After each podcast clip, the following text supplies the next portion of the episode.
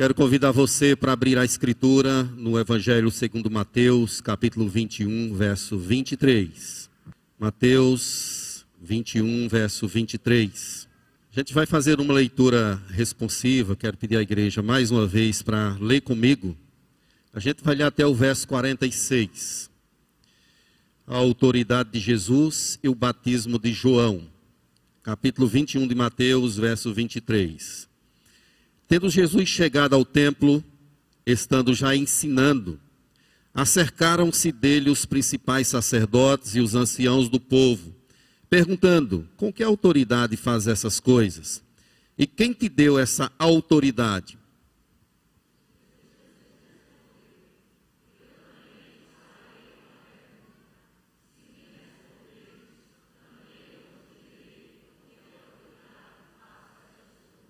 De onde era o batismo de João? Dos céus, do céu ou dos homens? E discorriu entre si: se dissermos do céu, ele nos dirá: então por que não acreditastes nele?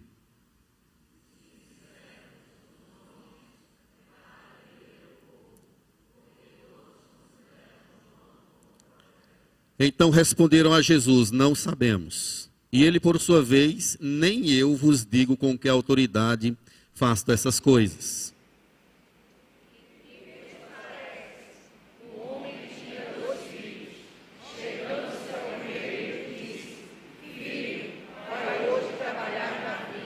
Ele respondeu: Sim, Senhor, porém não foi.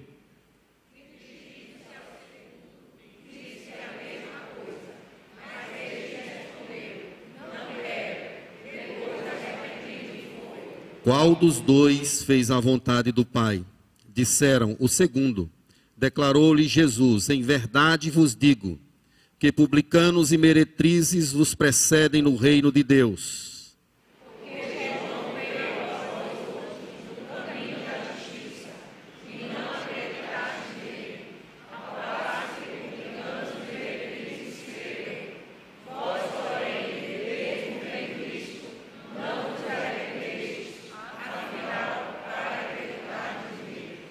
Atentai noutra parábola. Havia um homem, dono de casa, que plantou uma vinha, cercou-a de uma sebe, construiu nela um lagar, edificou-lhe uma torre, arrendou-a a uns lavradores, depois se ausentou do país.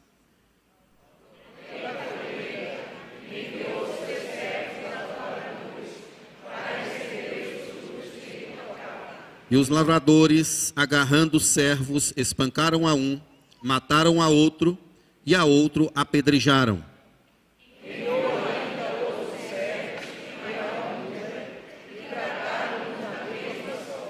E por fim, por último, enviou-lhe o seu próprio filho, dizendo: A meu filho respeitarão.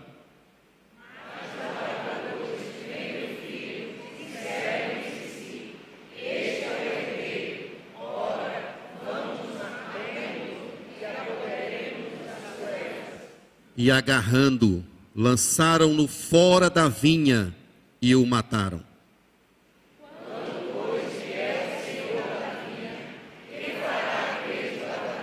Responderam-lhe: Fará perecer horrivelmente, e estes malvados, e arrendará a vinha a outros lavador, lavradores, que lhe remetam os frutos nos seus devidos tempos.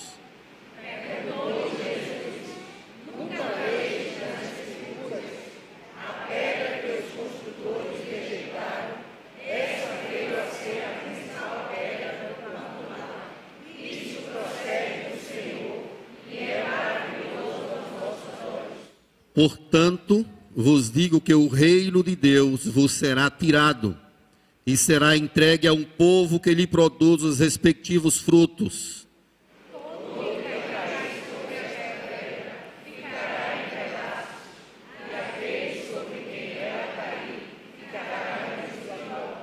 Os principais sacerdotes e os fariseus, ouvindo estas parábolas, entenderam que era a respeito deles que Jesus falava.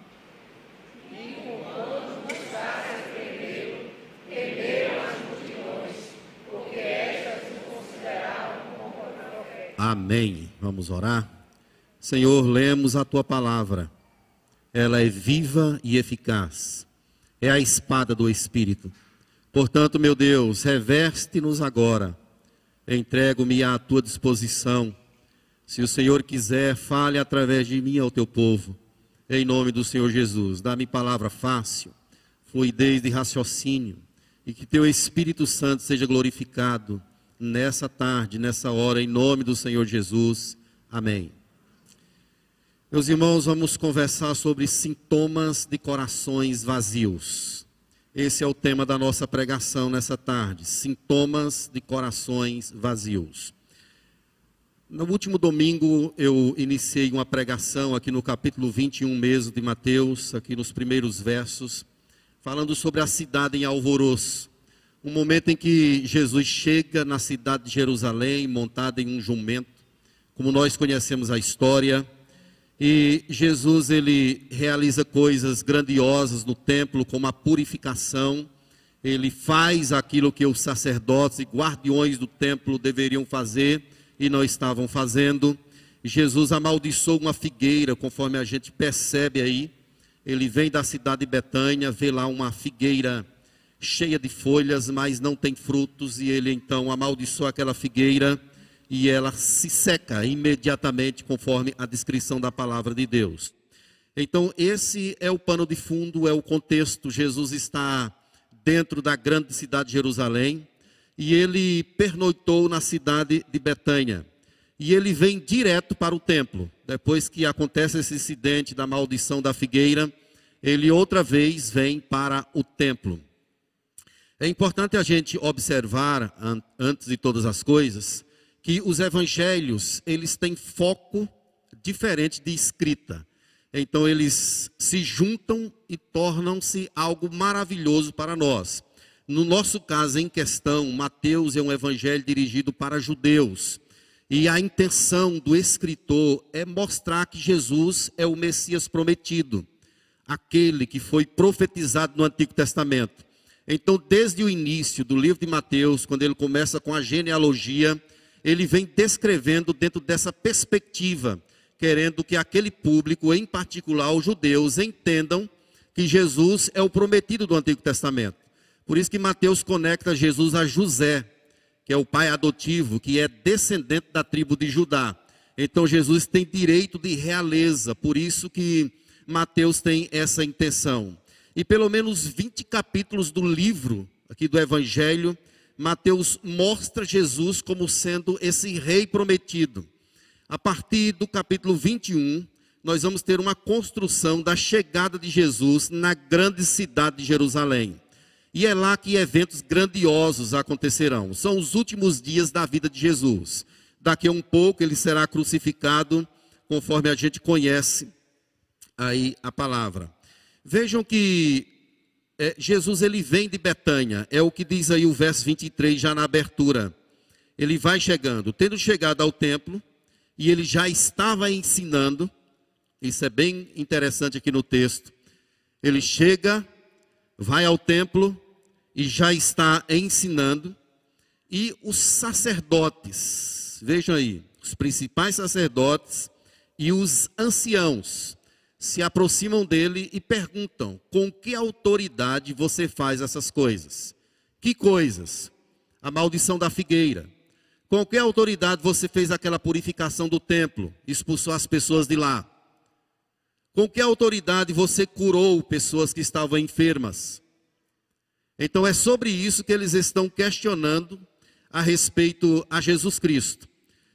Mas, queridos, esse povo era, o povo que deveria dar o exemplo. Nós temos aqui duas representações: os sacerdotes, que eram os guardiões do templo, eram os responsáveis pelo culto. Poderíamos dizer que isso aqui significa a religião em si. E temos os anciãos. Esses dois grupos, eles chegam para Jesus, os sacerdotes, os religiosos, e os anciãos. Os anciãos, os anciãos eram os representantes civis do povo. Eles quem eram uma espécie, umas espécies de juízes no meio do povo. Eram pessoas mais idosas, mais velhas, que ficavam ali à porta do templo para mediar causas entre as pessoas. Nós percebemos muito essa figura no Antigo Testamento. E esse povo é quem chega para Jesus, a religião e os representantes civis, para perguntar com que autoridade Jesus estava fazendo aquelas coisas, os representantes do povo.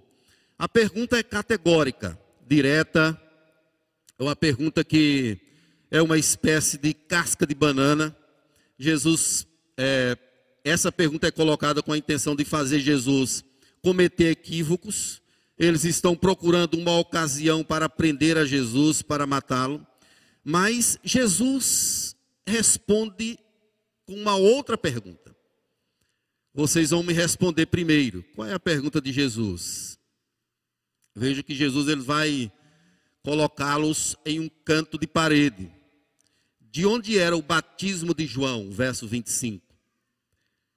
Do céu ou dos homens? Se vocês me responderem, eu respondo para vocês. Se eles dissessem dos céus, eles iriam ser questionados porque não acreditaram na pregação de João Batista. E qual era a pregação de João Batista? Depois de mim vem um, que não sou digno de desatar-lhes as correias da sandália. A pregação de João Batista era sobre arrependimento. Eles não acreditaram. João veio com o precursor, ele veio falar de alguém maior do que ele, mas esses homens não acreditaram. E eles estavam nessa situação, na prensa, estavam num canto de parede. Se a gente disser que é dos homens, vamos ter um problema. Porque João é considerado para o povo como um grande profeta. Todo mundo aqui tem João como esse grande homem. E se a gente disser que ele não era ungido, que ele não era enviado de Deus, a gente está com um problema grandioso. Mas vejam só, meus irmãos, quando o coração está vazio, acontece algumas coisas. A primeira é que não há compromisso com a verdade. E é exatamente isso que esses anciãos, sacerdotes, vão demonstrar agora. Que eles não têm compromisso com aquilo que é verdadeiro, com aquilo que é sério, com aquilo que é certo, com aquilo que é de Deus. O compromisso de, deles é com a conveniência deles próprios é aquilo que faz jus àquilo que eles querem, que eles pensam, aquilo, aquilo que lhe traz alguma, de, de alguma forma, algum presente, alguma coisa, alguma retribuição. E eles vão se comportar aqui exatamente dessa forma. Então responderam a Jesus, verso 27, não sabemos. Eles estão mentindo. Não sabemos de onde era o batismo de João. Eles não têm compromisso com a verdade. Por isso que eles não respondem. Por isso que eles não querem dizer que era dos céus. Porque se disserem que era, se dissessem que era dos céus, eles estariam assinando embaixo de que Jesus Cristo era de fato o Messias que João, sobre quem João pregou. Mas eles não têm compromisso com a verdade. Esse é o primeiro sintoma de um coração vazio de Deus é que não há um compromisso com aquilo que é verdadeiro. E Jesus então responde para ele: Nem eu vos digo com que autoridade faço estas coisas. Meus amados, se nós temos o coração cheio de Deus, nós temos de ter essa inclinação para viver a verdade, falar a verdade, ser verdadeiro no nosso procedimento no sentido profundo e geral. Não podemos ter uma verdade de conveniência, aquilo que nos satisfaz, aquilo que nos retribui de alguma forma. A palavra do cristão é sempre sim, sim, não, não. E o que passa disso vem do diabo. Esses homens estavam faltando com a verdade. Nós não sabemos. Por que, que eles não disseram? Porque eles não queriam se incriminar não queriam dizer que Jesus era o Messias, não queriam perder aquilo que lhes dava lucro, que era manter aquele povo na cegueira espiritual, cativo. Por isso que ele diz: não sabemos. A partir daqui, meus irmãos, Jesus ele vai fazer uma espécie de explicação. Ele vai tomar três parábolas em sequência. Nós não vamos nas três, mas vamos pegar pelo menos duas delas aqui. Eu enumerei aqui no texto para a gente trabalhar nessa perspectiva, falando ainda sobre sintomas de corações vazios. O primeiro sintoma é de que não há compromisso com a verdade. Mas vamos um pouco mais. O coração vazio é aquele que há promessa, mas não existem ações. Há promessas, mas não existem ações. A gente vê esse retrato aí do verso 28 até o verso de número 32. Jesus conta uma história de dois irmãos. É isso que essa parábola demonstra aqui. E ele vai mostrar isso, vai mostrar isso exatamente para mostrar a situação dos religiosos e dos anciãos da sua época. A parábola dos dois irmãos significa pessoas que Jesus manda e de pronto obedecem, ou parecem obedecer, mas não obedecem de verdade. E também implica em pessoas a quem Jesus disse vai, a pessoa aparentemente não vai, mas depois se arrepende e acaba indo. O caminho do cristão, ele não pode ser dirigido apenas por promessas. No caminho do cristão precisa ter ações. Eu vou, não é só da boca para fora, não é só de palavras. No inferno está cheio de gente que prometeu que ia e não foi. Mas está cheio de gente que disse: Eu não quero nem saber. E mais tarde, no céu, está cheio de gente que disse: Eu não quero. Mais tarde se arrependeu e acabou indo. É preciso a gente observar para exemplos como esse, meus irmãos, e entender que Deus não quer saber somente de promessas. Não adianta prometer que vai e não ir de verdade, não fazer aquilo que de fato Deus quer. O verso 29 retrata aí: ele respondeu, sim, Senhor, porém não foi. E dirigindo-se a outro, ou ao segundo, disse-lhe a mesma coisa, mas ele respondeu: Não quero. Depois, arrependido, foi.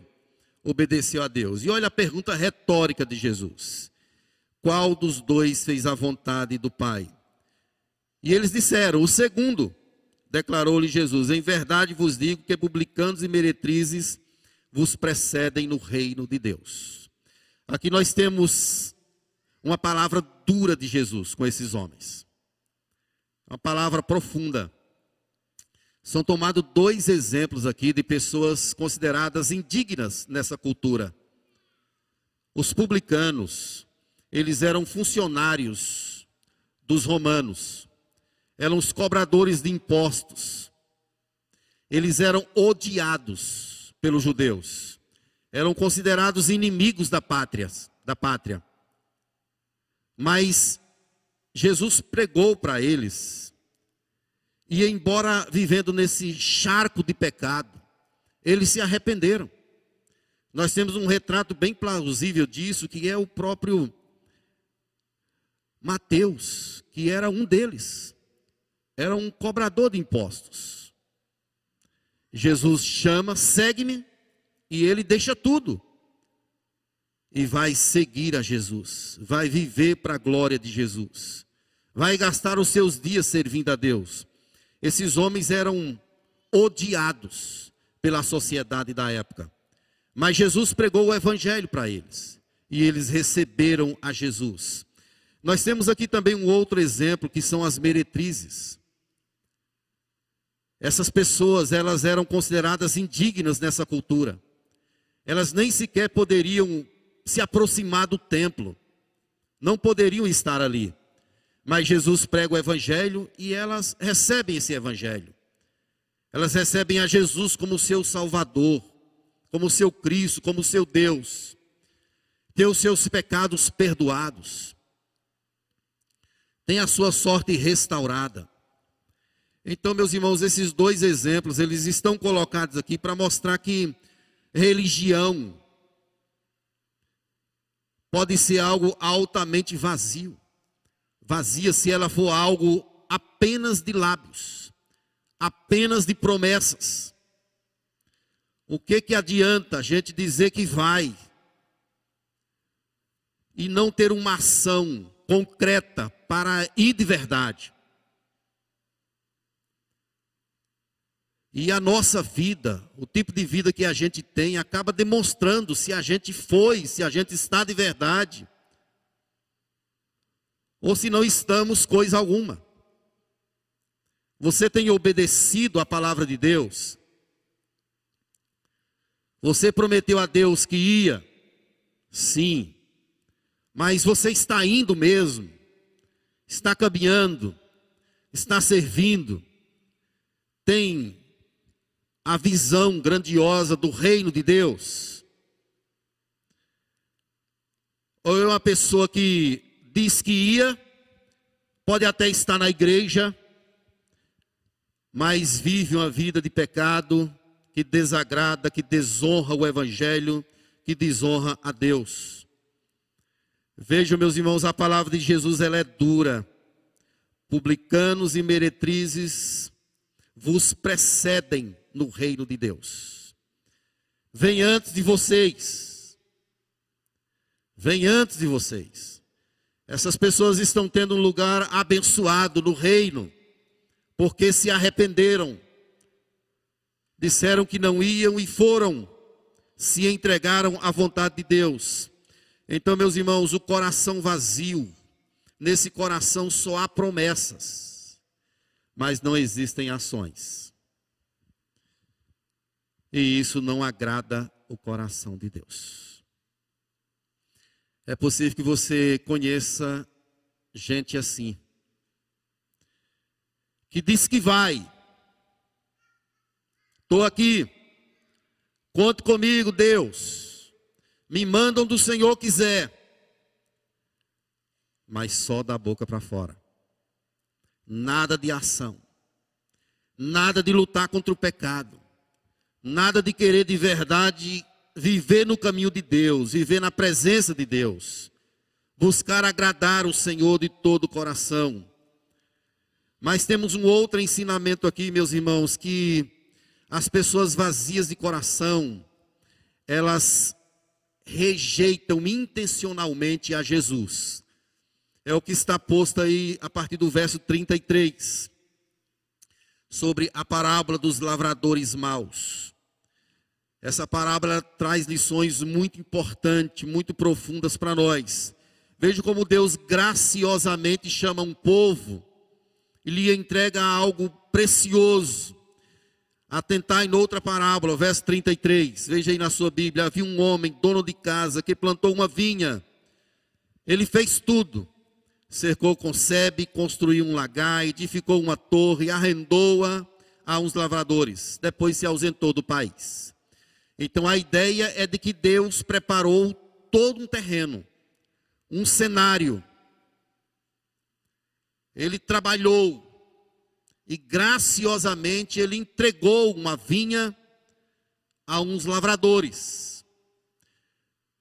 Esses homens deveriam, no tempo apropriado, dar a parte ao dono da vinha, a parte dos frutos deveriam apresentar a quem de direito.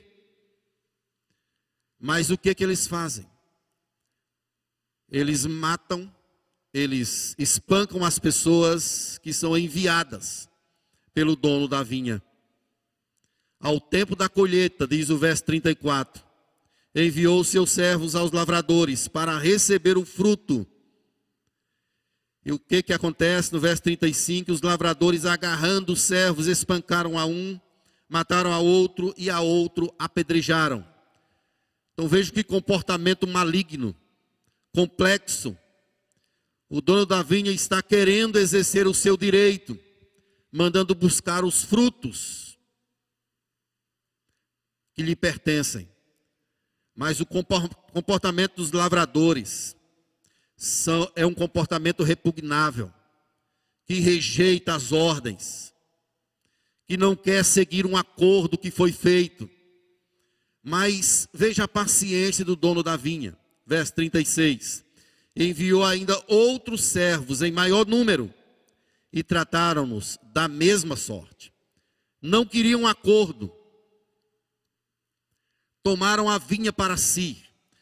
A quem Jesus está se referindo? Exatamente aos fariseus, aos religiosos, aos anciãos. Eles não estavam querendo tributar a Deus a honra, a glória e o louvor.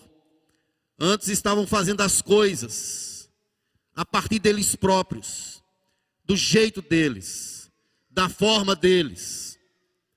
Mas, surpreendentemente,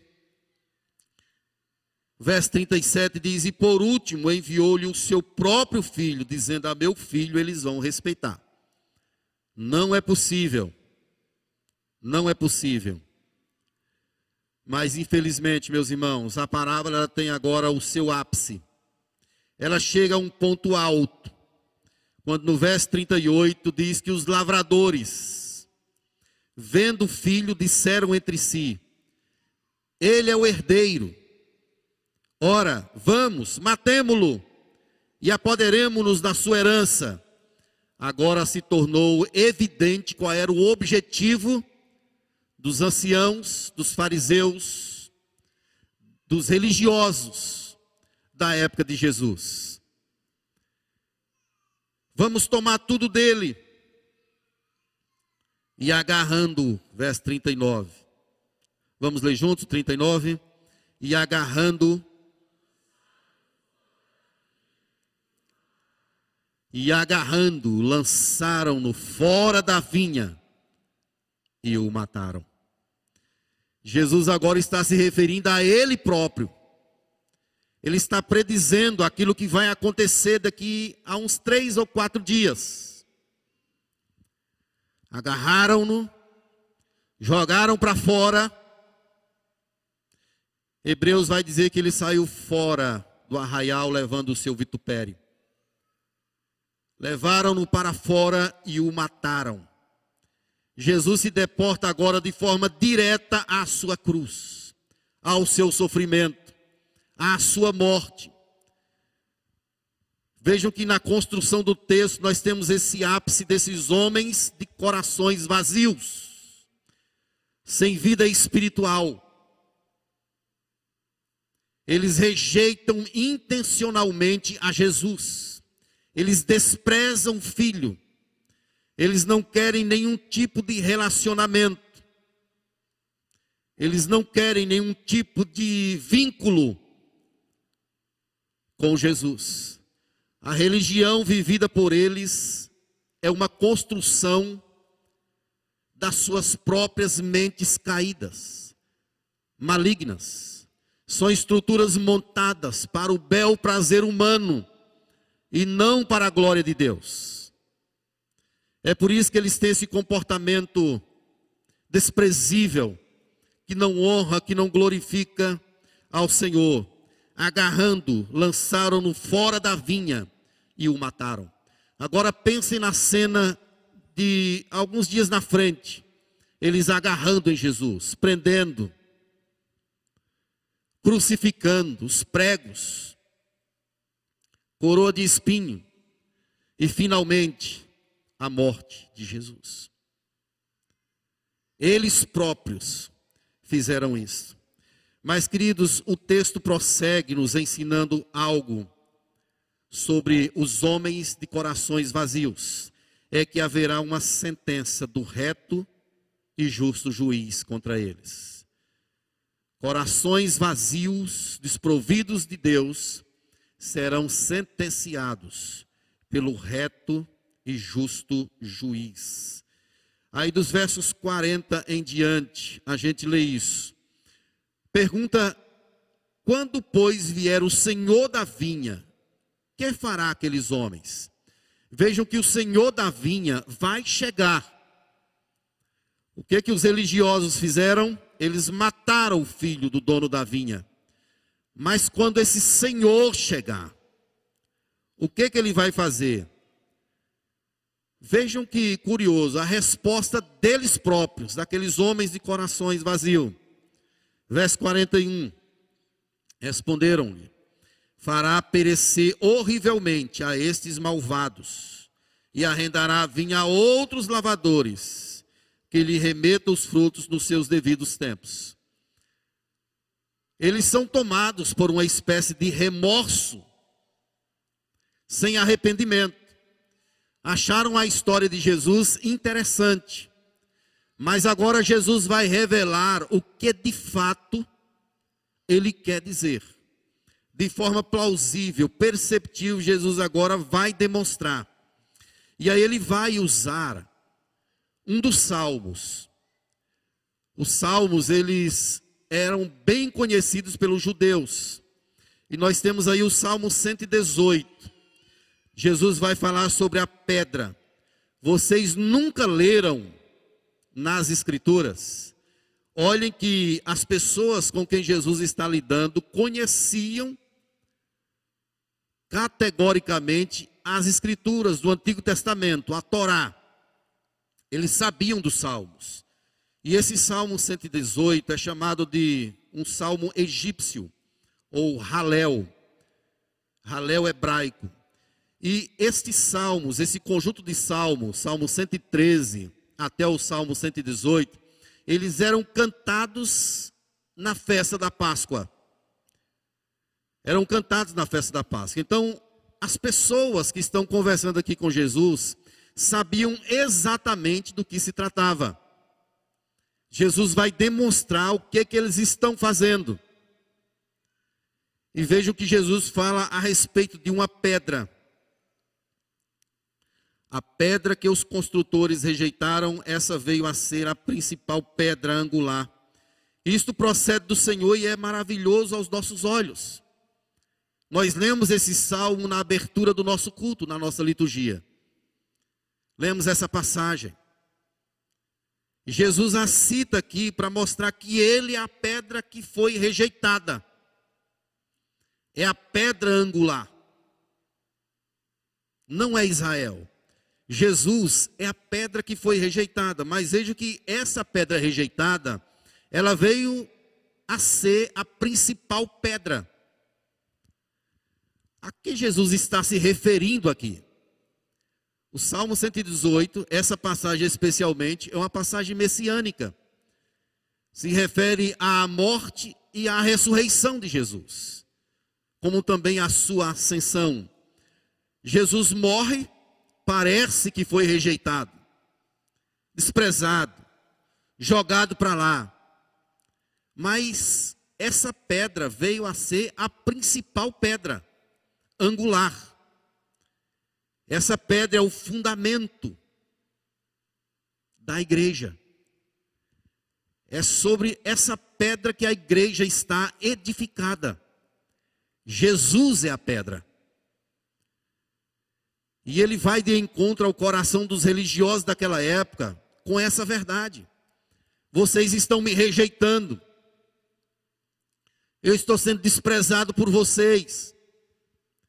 Eu serei morto por vocês. Mas eu vou ter um lugar de proeminência. Eu vou ressuscitar. E mais na frente, a gente vai ler que Deus deu a Jesus um nome que está acima de todo nome Toda língua vai confessar e todo joelho vai se dobrar diante desse nome grandioso. Essa pedra rejeitada veio a ser a principal pedra, exaltada. Uma pedra proeminente por causa do agir poderoso do Senhor. Essa figura da pedra, ela é também vista por algumas vezes no Antigo Testamento. Ela é retratada lá como uma rocha. Paulo diz em Romanos que essa rocha era Cristo, que dá água ao povo. Dessa pedra saiu uma água cristalina que saciava a sede do povo. Nós temos essa imagem também em Isaías 8, verso 13. Verso, capítulo 28, verso 16. Daniel, capítulo 2, também fala sobre essa imagem dessa pedra. Jesus é a pedra. E vejam que sentença que é dada aí a esses homens de coração vazio. Sobre quem essa pedra cair, essa pessoa vai ser despedaçada, vai ser esmiuçada. Todo que cair sobre esta pedra ficará em pedaços, e aquele sobre quem ela cair ficará reduzido a pó. É a sentença de Jesus para eles. Vocês estão me rejeitando? Ok. Vocês vão ficar em pedaços. Vocês estão me rejeitando? Um dessa pedra vai cair sobre vocês. E vocês serão reduzidos a pó. Que sentença, meus irmãos, profunda. É o juízo de Deus que está logo ali o coração vazio rejeita intencionalmente a Jesus. É como se ele topasse em Jesus e fica reduzido a pedaços. Se isso não acontece agora, na eternidade, essa pedra, ela vai esmiuçar as pessoas que a rejeitam no final da vida humana tem uma sentença. É muito importante, meus irmãos, nós relembrarmos sempre de que há um céus, há um céu preparado para aqueles que recebem a Cristo como seu Salvador. Há um paraíso eterno prometido por Deus, arquitetado por Ele, construído por Ele a uma vida plena, eterna, feliz ao lado de Jesus. Mas do outro lado existe o inferno. Um lugar de tormento. O verme nunca morre e o fogo nunca se apaga. A Bíblia fala muito dos céus e fala muito do inferno os homens que tomem isso em consideração. Nessa palavra de Jesus, ele está falando sobre sentença a homens de corações vazios, homens que o rejeitam intencionalmente, que o desprezam. Nós, meus irmãos, matamos o Filho de Deus. É por isso que ele vem morrer em nosso lugar nos resgatando, nos trazendo vida para a glória do seu nome. Você precisa pensar hoje, como é que está a sua vida? Esses últimos momentos da vida de Jesus chamam a nossa atenção. Não é só dizer Senhor, Senhor que seremos salvos. Aquilo que nós fazemos externamente é o retrato daquilo que temos em nosso coração.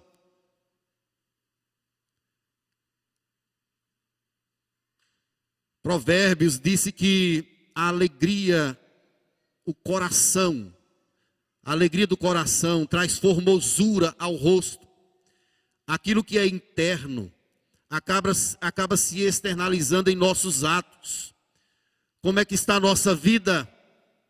O que que estamos fazendo? Onde estamos andando? Como nós temos tratado a Jesus? Como temos recebido em nossa vida? Se soubéssemos, meus irmãos, profundamente como Deus quer em Sua palavra, o propósito de Deus para nós, Talvez vivêssemos 24 horas por dia jubilando na presença do Senhor, por aquilo que Ele fez, que Ele realizou por cada um de nós. Ele enviou seu filho para morrer em nosso lugar. Mas os homens o desprezaram, o rejeitaram, o mataram, jogaram-no fora. Ele veio para os que eram seus e os seus não receberam o que nós estamos fazendo de Jesus? Será se estamos exaltando a Ele com todo o nosso ser? Será se temos glorificado a Ele com os nossos atos? Ou temos vivido uma fé que parece ser, mas que de fato não é? É tempo de pensamento, meus irmãos. É tempo da gente olhar para o nosso interior, sondar o nosso coração, pedindo graça ao Senhor, ver os nossos comportamentos e pedir ao Espírito para nos fazer seguir na estrada, na direção dEle, em nome do Senhor Jesus.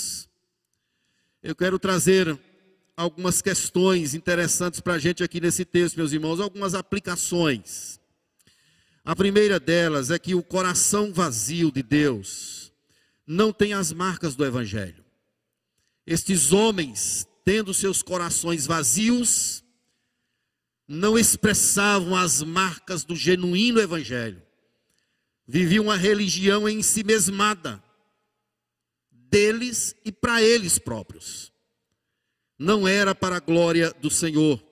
O coração vazio não tem as marcas do Evangelho. Quando o coração é cheio de Deus, é fácil de perceber. É muito fácil. Caminhe com a pessoa que tenha Jesus no coração. Logo ela demonstra as marcas do Evangelho: perdão, amor, alegria, é um coração grato. Não é uma pessoa perfeita, mas é alguém que tem uma vida pautada não na sua própria crendice, mas na palavra de Deus. Quando você vê gente dura, eu não consigo perdoar. Eu vou para o inferno, mas não perdoo. Você já viu crente assim? Eu não perdoo. Isso não é uma marca do Evangelho. A marca do Evangelho é o perdão, é o amor. Nisso vos conhecerão que sois meus discípulos, quando amardes uns aos outros. Quem tem o Evangelho de verdade expressa amor, vive isso o tempo todo. Uma segunda questão, meus irmãos, que a gente pode aprender nesse texto, é que a graça de Deus se manifestou ao mais vil pecador. É por isso que publicanos e meretrizes aparecem aqui. Eram pessoas desprezadas, mas foram pessoas acolhidas por Jesus. É o caso de Zaqueu, Lucas 19. Jesus o visita em sua própria casa e o chama de filho de Abraão. A graça de Deus atinge o mais vil pecador, o transforma em uma nova criatura. É por isso que Paulo diz que se alguém está em Cristo é nova criatura, as coisas antigas já passaram, e eis que tudo se fez novo. O pecado vai longe, mas a graça de Deus vai mais longe ainda. Onde abundou o pecado, superabundou a graça. Deus pode perdoar a qualquer um que for tocado pelo Espírito e se arrepender de verdade essa pessoa pode ser um herdeiro da salvação. Não importa o que ela fez no passado. O importante é o encontro com o Senhor Jesus, aquilo que o Evangelho é capaz de fazer. Ele muda, ele transforma a vida das pessoas. Se fôssemos olhar para nós aqui nessa, nesse começo de noite, para as nossas histórias, nenhum aqui seria digno de estar na presença do Senhor. Nós éramos cegos, estávamos perdidos, estávamos em um charco de pecados, mas Deus mandou o seu filho morrer em nosso lugar, transformou a nossa história, e olhe nós aqui, entre os príncipes do povo de Deus. É isso que o Evangelho faz, meus irmãos, ele alcança o mais vil pecador, o mais desprezível pecador, de forma que até publicanos, ladrões, meretrizes, foram alvos dessa graça maravilhosa do Senhor Jesus. Uma terceira questão que podemos trazer aqui para nossa mente, meus irmãos, é que o pecado cega os olhos e endurece o coração. Imagine Jesus ali no meio daquele povo, e eles não perceberam que ele era o Messias. Como o pecado tem poder para cegar o homem. Como o pecado tem poder para endurecer o coração. Mesmo vendo os milagres. Mesmo olhando a bondade de Jesus, eles não acreditaram, não receberam, não aceitaram. Antes o desprezaram e o mataram. O pecado, ele tem essa malignidade de cegar os olhos, cegar o entendimento. Tão perto da salvação, tão perto do rei. Isso é impressionante, meus irmãos, porque até Judas, um dos discípulos, pertinho, até trabalhava para Jesus, para o grupo de Jesus, mas o coração duro, voltado para ele próprio, para as suas coisas e não para as coisas de Deus. O pecado cega os olhos e endurece o coração. Somente o poder de Deus, através do Espírito, é capaz de abrir os olhos humanos, é capaz de despertar o coração, para entender que Jesus é o caminho, a verdade e a vida. Nesse sentido, meus irmãos, nós somos um povo privilegiado. Os nossos olhos foram abertos, os nossos ouvidos destapados, o nosso entendimento foi capacitado pelo Espírito para compreender que Jesus é o caminho, a verdade e a vida. Por isso devemos agradecer a Deus porque estamos livres da malignidade do pecado. Estamos livres da condenação eterna. Mas finalmente, meus irmãos, quem rejeitar o filho, um dia por ele será rejeitado. Quem rejeitar a Jesus, um dia será rejeitado por ele. Eu fico imaginando quando, especialmente na hora da celebração da ceia, um outro dia eu falei isso aqui, que há pessoas que, na hora da ceia, viram as costas e saem do templo. Talvez sem querer encarar suas próprias realidades espirituais. Mas isso passa uma lição poderosa é uma simbologia. A ceia é uma representação da vida de Cristo, da cruz e da vida dele. Quando alguém vira as costas e sai, ele não está querendo encarar os seus próprios pecados, confessá-los e pedir a direção e a graça do Senhor. O Evangelho está sendo anunciado. Como as pessoas estão reagindo a ele. Será se ele tem de fato transformado os nossos corações? Você sente mudança em sua vida ou não? Olhe, meus irmãos, quando a pessoa morre com Cristo, é doloroso mas há uma esperança de vida eterna. Há uma certeza de que as lágrimas serão enxutas, de que haverá regozijo na presença do Pai. Mas morrer sem Jesus é inferno na certa. Certeza, esse é o pecado capital. Esse é o pecado que leva o homem para o inferno. Essa é a blasfêmia contra o Espírito. Quando o homem rejeita Cristo, ele está blasfemando contra o Espírito. E a blasfêmia contra o Espírito nada mais é do que rejeitar a cruz, rejeitar o sacrifício de Jesus no Calvário. Isso é blasfemar contra o Espírito é rejeitar aquilo que Deus está ofertando ao mundo. Essas pessoas que rejeitam a Cristo, um dia ouvirão a sentença da boca dele: Afastai-vos de mim, porque eu não vos conheço. Meus queridos, mas nós temos a Jesus como nosso Salvador. Amém? Ele é o nosso Deus. Por isso, vamos cantar ao Senhor.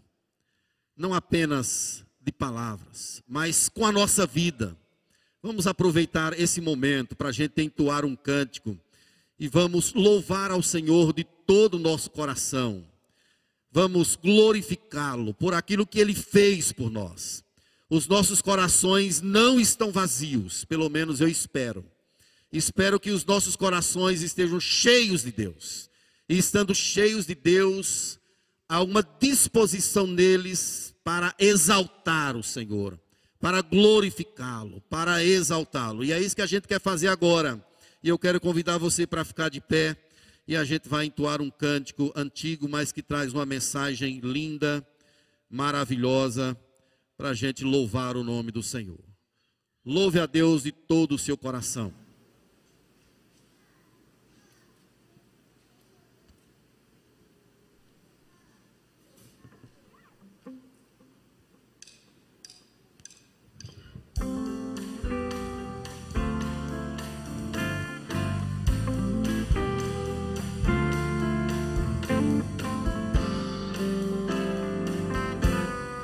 Quero subir ao Monte Santo de Sião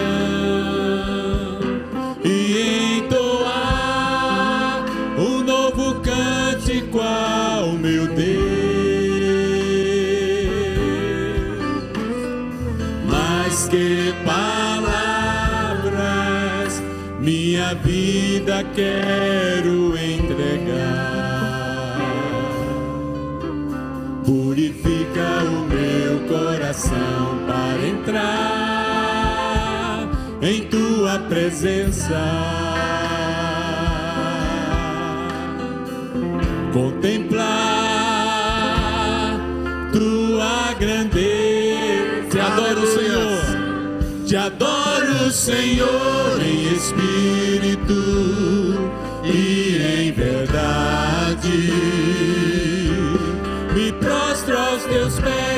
beleza da santidade.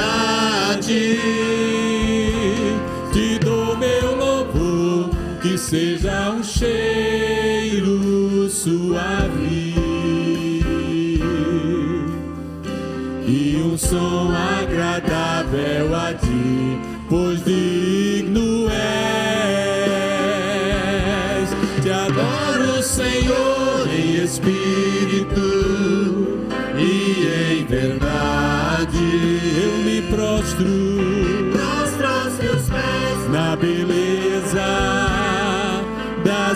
santidade. Te dou meu louvor, que seja um cheiro suave e um som agradável a ti, pois digno és. Te dou meu louvor, te dou meu louvor, e seja um cheiro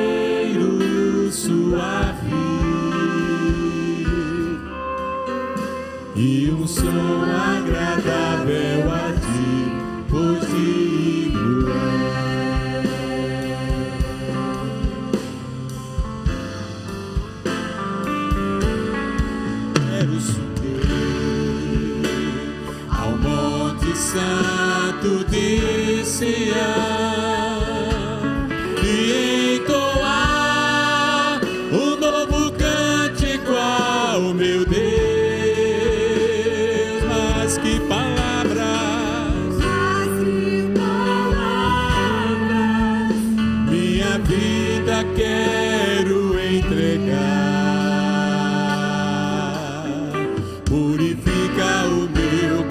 coração para entrar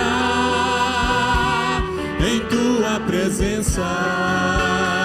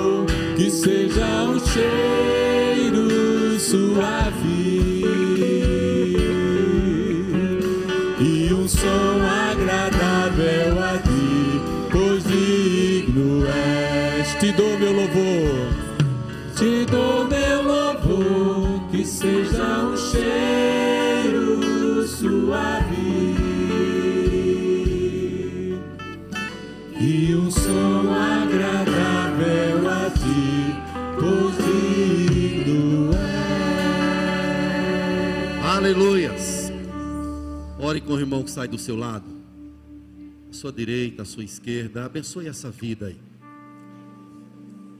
Ore com ele. Você tem um coração cheio de Deus, seu coração é cheio do Espírito. Abençoe essa pessoa. Peça a Deus para abençoar a família dela, a história dela. A boca fala do que o coração está cheio, a nossa boca está falando de Jesus, porque o nosso coração está cheio dele, da presença dele.